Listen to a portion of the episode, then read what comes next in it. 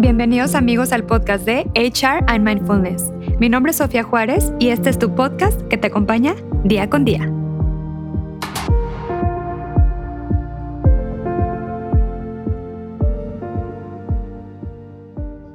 Hola amigos, muy muy buenas tardes. El día de hoy estoy muy emocionada y muy contenta porque tenemos a una invitada muy muy especial. Ella es psicoterapeuta familiar, cuenta con una maestría en terapia sistémica familiar y humanista, así como también ahorita actualmente está haciendo un doctorado en psicoterapia humanista.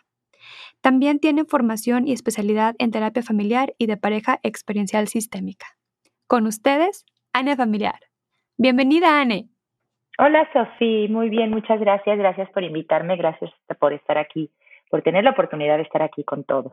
Excelente. También para mí, la verdad es que estoy muy contenta por este espacio que tuviste y bueno, pues ahora sí que por recibirme. Ahora sí, platícame un poquito, Anne, vamos empezando.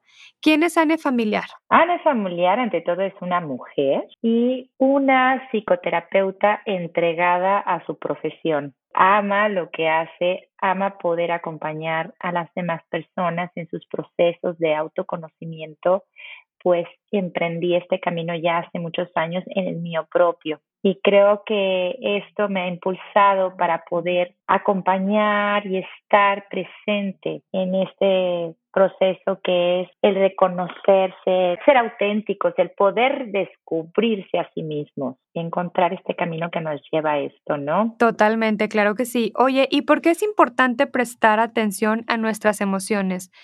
¿Tú, ¿Tú qué opinas? Platícanos. Mira, yo pienso que en este proceso que les estaba comentando del conocimiento de uno mismo y del trabajo personal para crear versiones mejores de nosotros y poder caminar en esta vida con más tranquilidad, disfrutándola así como es, tal y como se presenta, debemos de estar muy conscientes de nuestras emociones. Para poder estar muy consciente de nuestras emociones hay que conocerlas reconocerlas y sobre todo identificar dónde las sentimos para poder no controlarlas, sino gestionarlas de la mejor manera para poder trabajar con ellas, vivir con ellas y entender el mensaje que nos da cada una de ellas, porque cada una de ellas tiene un sentido y un para qué, que una vez que descubramos este mensaje, podemos entonces gestionarlas aceptarlas en nuestra vida y dirigirnos de la mejor manera en este proceso personal. Exactamente, qué importante es también autoconocernos y saber por qué estamos sintiendo cada una de estas emociones. Y bueno, ahora platícanos un poquito cuáles son las emociones básicas para aquellas personas que apenas están entrando en este mundo y quieran conocer un poco más. Platícales cuáles son aquellas emociones básicas. Mira, las emociones, bueno, como todos los géneros en, nuestra, en la ciencia hay diferentes autores que tienen diferentes maneras de expresarlas y de clasificarlas. Yo me quedo con las seis siguientes, Sofi, porque creo que son las que más identifico en mí misma y en mis pacientes y consultantes que veo día a día y de acuerdo a mi experiencia. Les voy a poner un orden desde la menor vibración hasta la más alta frecuencia vibracional, ¿ok? El miedo, la tristeza, la vergüenza, el enojo, la sorpresa y la alegría. Esas son las seis emociones que yo considero básicas. Así es, que son básicas, Sofía.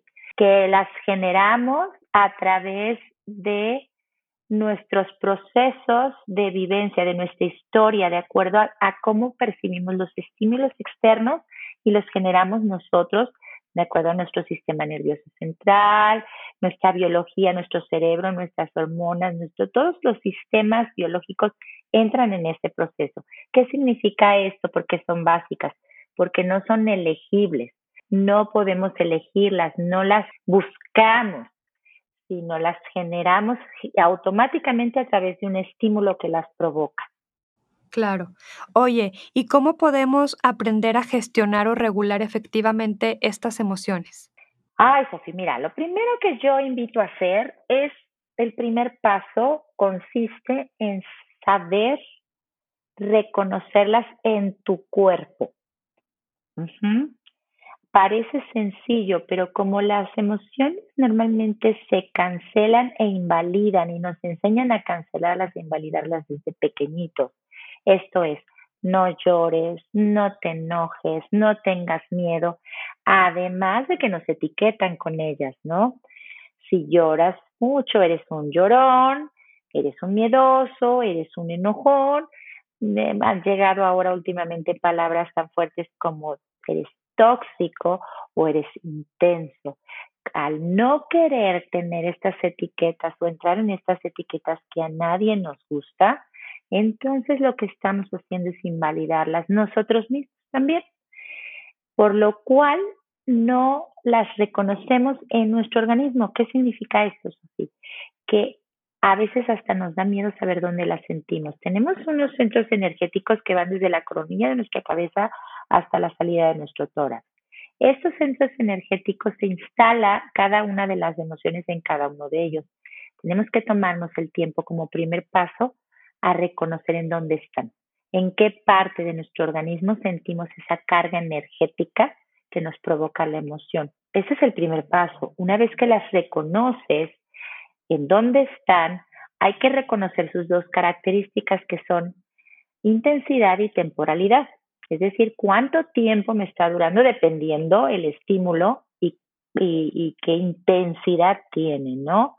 De acuerdo a eso, yo voy a buscar gestionarla y unas de, tal manera que encuentre una manera de que esta emoción fluya, se pueda disolver, se pueda digerir y pueda tener una salida natural, que no sea como una olla de presión, que es lo que nos pasa normalmente, ¿no? Cuando no las gestionamos, cuando no dejamos que fluyan y no hacemos un trabajo para atenderlas. Entonces, cuando nos sobrepasa la emoción, nos abruma la emoción, busca salida. Lo menos, y te voy a decir que es lo menos, que puedas tú gritarle a alguien o la violencia, eso es lo menos. De otra manera también se presenta en enfermedades en nuestro cuerpo. Claro, se somatiza más que nada, ¿verdad? En donde esté, de acuerdo a donde la acumulaste, porque acuérdate, si no le das salida a un enojo, este con el siguiente enojo se va haciendo más grande, esa carga energética más grande, más grande, más grande. Exactamente. ¿Y cómo podemos darle salida, por ejemplo, a ese enojo o a esa emoción que estamos sintiendo en ese momento? Pues hay diferentes técnicas, Sofía. A mí me gusta aplicar varias técnicas como son físicamente hacer un movimiento como si como si apapacharas la herida, como cuando te cuando cuando te golpeas y te sobas que, la palabra sobar es una palabra que significa apapacho. Entonces es apapachar esa herida emocional, es cuando es poco intensa. Hay otras técnicas como es el tapping, otras técnicas como es el biomagnetismo y algunas técnicas que tendríamos que tener todo un capítulo más, Sofi, para explicarte cada una de ellas y a lo mejor tendría que ser algún video porque cada una de ellas tiene, un, tiene una, una manera de llevarse a cabo que necesitas tener la visión para poderla ver. Claro, inclusive digo, eh, más adelante hacemos un live session en, Facebook y para que le expliques aquí a, a, la gente que nos sigue cuáles son esas técnicas y cómo pudieran también adaptarlas, ¿no? Digo, desde su hogar, su trabajo, desde donde estén y las pueden aplicar al día a día. Excelente, muy, muy bien. Oye, Ani, bueno, platícanos ahora, eh, ¿cómo podemos atraer energía positiva a nuestra vida? Todo, todo mundo que está buscando esta energía positiva, ¿no? Una energía que vibre alto. Es una pregunta interesante. Ojalá tuviera la respuesta correcta, pero voy a tratar de acercarme a, pues, unas ciertas, una línea, vamos a seguir una línea para tratar de, de encontrar en, en este en este podcast cómo podemos hacer. Esto lo trabaja mucho la psicología positiva y bueno, definitivamente, como te decía al principio, a diferencia de las emociones básicas que nosotros no las elegimos, no son elegibles, no es como que yo pueda decidir si las tengo o no las tengo, porque nunca nadie dice, oye, que hoy quiero estar triste o hoy, hoy quiero estar enojado, ¿no? Simplemente se generan. A diferencia de esto, Los pensamientos, que en psicología les llamamos el proceso cognitivo, ese sí es elegible. Cuando tú puedes hacer consciente que puedes elegir los pensamientos a pesar de que las emociones te empujen a un proceso cognitivo negativo, cuando estás abrumado por ellas, puedes retomar con conciencia, ser consciente que esto está causando daño y entonces empezar a hacer elección, no cuando estás abrumado, cuando estás abrumado por las emociones, es difícil que puedas tener un proceso cognitivo positivo. Yo los invitaría, ¿verdad? Que mejor que pudiéramos hacerlo, pero me parece a mí un poquito complicado y mucho pedir cuando estás en un proceso emocional tan abrumador. Lo que sí puedes hacer es que en tu día a día sí puedes elegir antes de llegar con esas emociones tan abrumadoras. Si estás, por ejemplo, en el tráfico, ajá, que puede ser una emoción muy manejable cuando empiezas a, a estar nervioso o estresado por algo, ahí creo que puedes tomar la decisión de atender la emoción que estás sintiendo, por ejemplo, voy a tomar esta situación como un momento para mí, no puedo hacer nada, comprender, hacer consciente cuando puedes tener control o no puedes tenerlo. Ese sería el primer paso para elegir un, pensamiento positivo. Yo puedo tener el control o no puedo tener el control. Si no puedo tener el control y no hay nada que lo que yo haga cambie esta situación, entonces voy a concentrarme en hacer una buena elección de pensamiento. Voy a concentrarme en decir, ok, elijo pensar que al no tener control, puedo yo poner una música agradable, puedo hacer una llamada telefónica que no he hecho a algún amigo, puedo pensar que el clima es muy favorable, que estoy afortunado por tener un vehículo,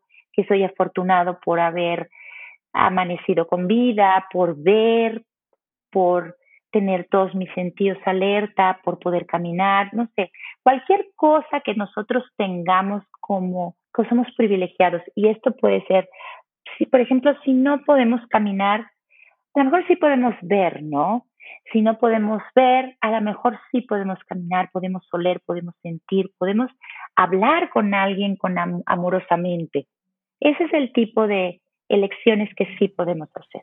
Que sí está en, en nuestro autocontrol. Perfecto. Eso sí lo podemos controlar. Ajá. Me encanta. Oye, y el 96% de nuestras acciones están motivadas por pensamientos y sentimientos que están fuera de nuestro nivel de conciencia. Ahora, la pregunta sería, ¿cómo podemos prestarle atención a nuestros pensamientos y emociones conscientemente? Bueno, el trabajo de la mente inconsciente es un trabajo que requiere un acompañamiento al principio.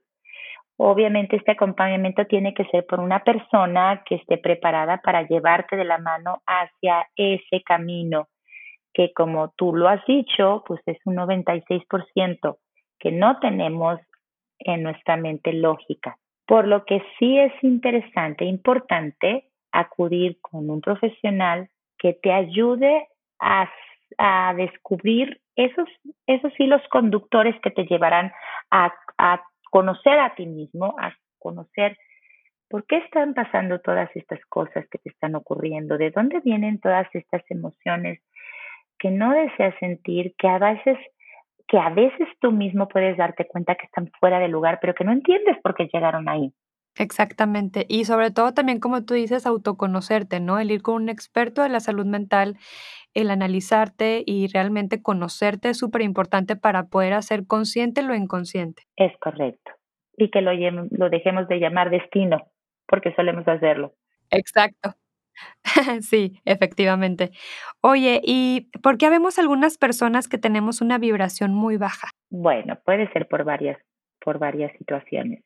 En primer lugar, hay que reconocer que al ser educados y al aprender durante toda nuestra vida a invalidar las emociones, a descalificarlas, pues perdemos como, el, como la habilidad de ser positivos o ser negativos, simplemente ya no tenemos la, la, la fuerza a veces nos dicen, oye, sé positivo, oye, sigue adelante, pero a veces no se puede porque no tenemos la fuerza y no sabemos cómo hacerlo. hemos recibido tanta... No basta nada más con la frase. No, no, claro, yo te puedo decir, ándale, ánimo y levántate y arriba. Y tú, y, y esa persona me puede decir, es que no puedo, Anne. Y yo sé que en realidad no puede. Hay que empezar por el principio. ¿Cuál es el principio? Hacer el primer movimiento, un pequeñísimo movimiento que te lleve a buscar esta parte en ti, que ahí está, pero que la has escondido de tal manera por protección, por desconocimiento, por descalificación, que ahí la, que te puedan ayudar a encontrarla. Es un solo movimiento que requiere muchísimo valor. Por eso yo les digo que cuando ustedes deciden hacer este trabajo personal, es de valientes, es de valientes porque es un movimiento que sí va a necesitar a veces muchísimo esfuerzo. A veces no nos sentimos tan mal y podemos hacer este movimiento con más facilidad. Exacto. Pero a veces no. Pero hay que dar el primer paso. Hay que animarnos, chicos, a, a ir a terapia. Yo creo que la terapia es tan importante como ir al médico, ir al dentista. Digo, eh, tenerlo de cabecera, ¿no? Y poder limpiar también nuestra mente regularmente. Y también si nos sentimos así, ¿no? Eh, con una vibración baja, como dice Anne, tristes, deprimidos, que ya no tenemos ganas de hacer nada, es importante tener a una persona que nos apoye y que nos acompañe en la parte emocional, ¿no? ¿Sabes que es una gran ventaja? Que ahora tenemos estos medios de comunicación remotos que no tenemos a veces la fuerza, y lo entiendo de verdad, a veces no tenemos la fuerza de arreglarnos, de tomar un coche, un vehículo, un transporte urbano para poder llegar a la consulta.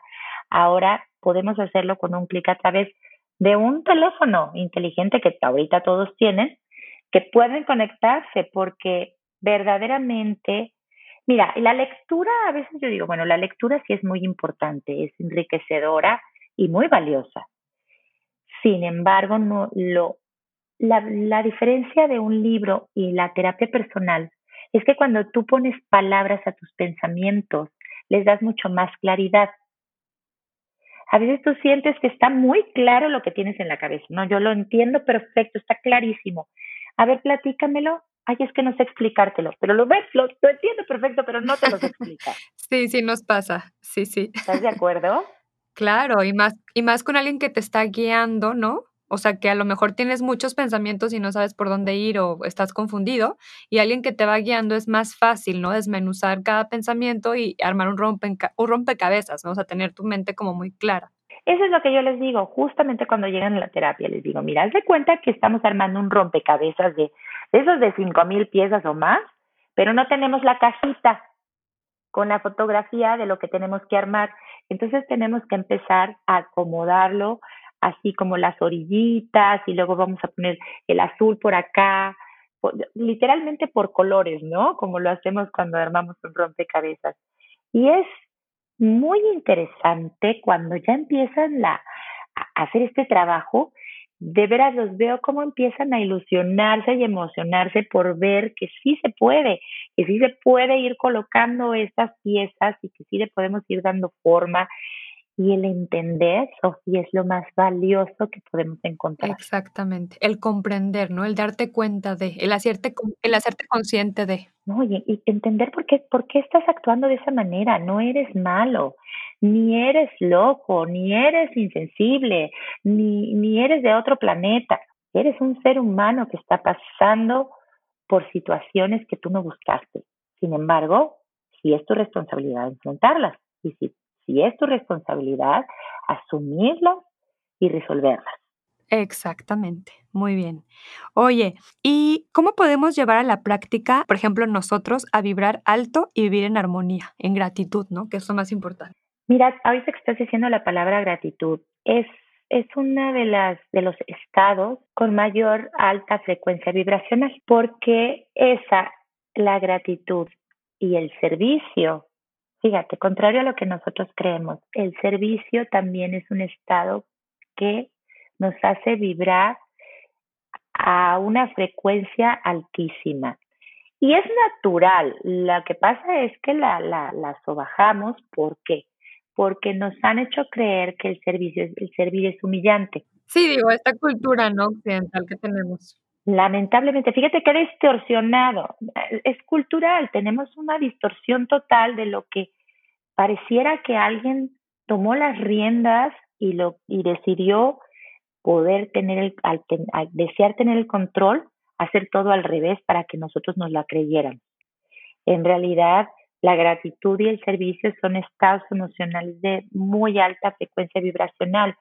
Si tú te fijas, por ejemplo, cuando estábamos en esta parte del terremoto que fue en la Ciudad de México, en el último que fue creo que en el 2017, cómo la gente en automático se presta a ayudar.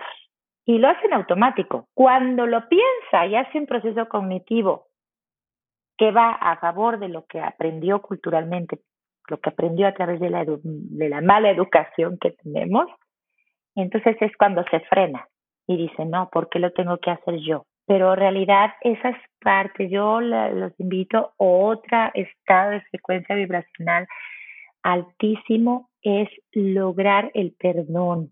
Y hablo del perdón a uno mismo y del perdón al otro. ¿Qué significa esto? No necesito yo que me digan estás perdonado el acto de yo tener la humildad de entender que causé un daño a otra persona y pedir perdón, ofrecer una disculpa o lo que tenga que ser necesario, es uno de los actos más hermosos que podemos hacer porque cerramos círculos. La culpa, Sofía, es una emoción que tiene un para qué, como todas. Y su para qué de la, culpa no es que la cargues y que te digas mi culpa todo el tiempo, es para que tú comprendas que cometiste un error que causó algún malestar o algo a otra persona, entonces tengas la capacidad de decir, ok, lo hice, ¿cómo puedo solucionarlo? ¿Cómo puedo remediarlo? Buscar remediarlo y cerrar ese círculo. Y el círculo no se cierra si la otra persona te dice no te perdono. No se queda abierto, ¿eh? Porque eso es de la otra persona. Lo de uno es remediarlo. Si la otra persona no acepta esto, no porque no le parezca suficiente, sino por alguna otra situación que él tenga, entonces eso ya es de él. Pero si tú estás completamente seguro que lo reparaste como debías haberlo reparado, eso es suficiente para que tú puedas cerrar el círculo y entonces poder vibrar más alto. Y lo debes hacer también contigo mismo.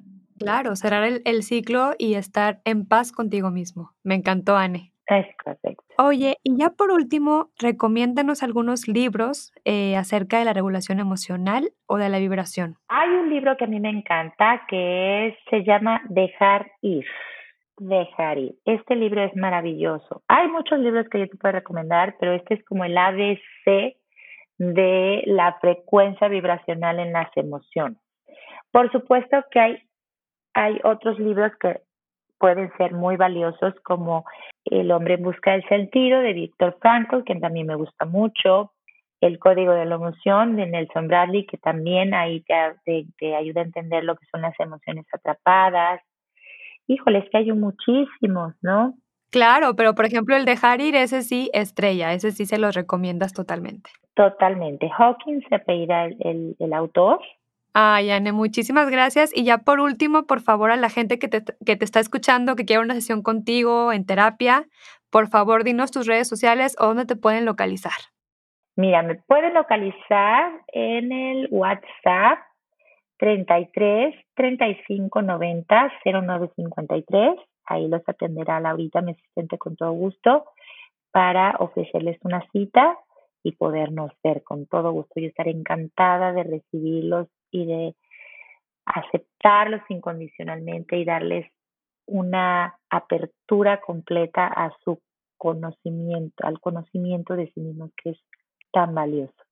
Y a sanar y atender todas esas emociones que están ahí acumuladas en nosotros mismos. Exactamente, a sanar y atender todas las emociones que están ahí acumuladas, chicos. Pues muchísimas gracias, Anne. Ya te tendré en otro episodio en vivo, ahora sí, para que nos platiques de las técnicas. Y te agradezco muchísimo este espacio. Muchísimas gracias. Muchísimas gracias amigos por habernos acompañado en este espacio, que es tu espacio. Nos vemos la próxima sesión privada en terapia. Gracias.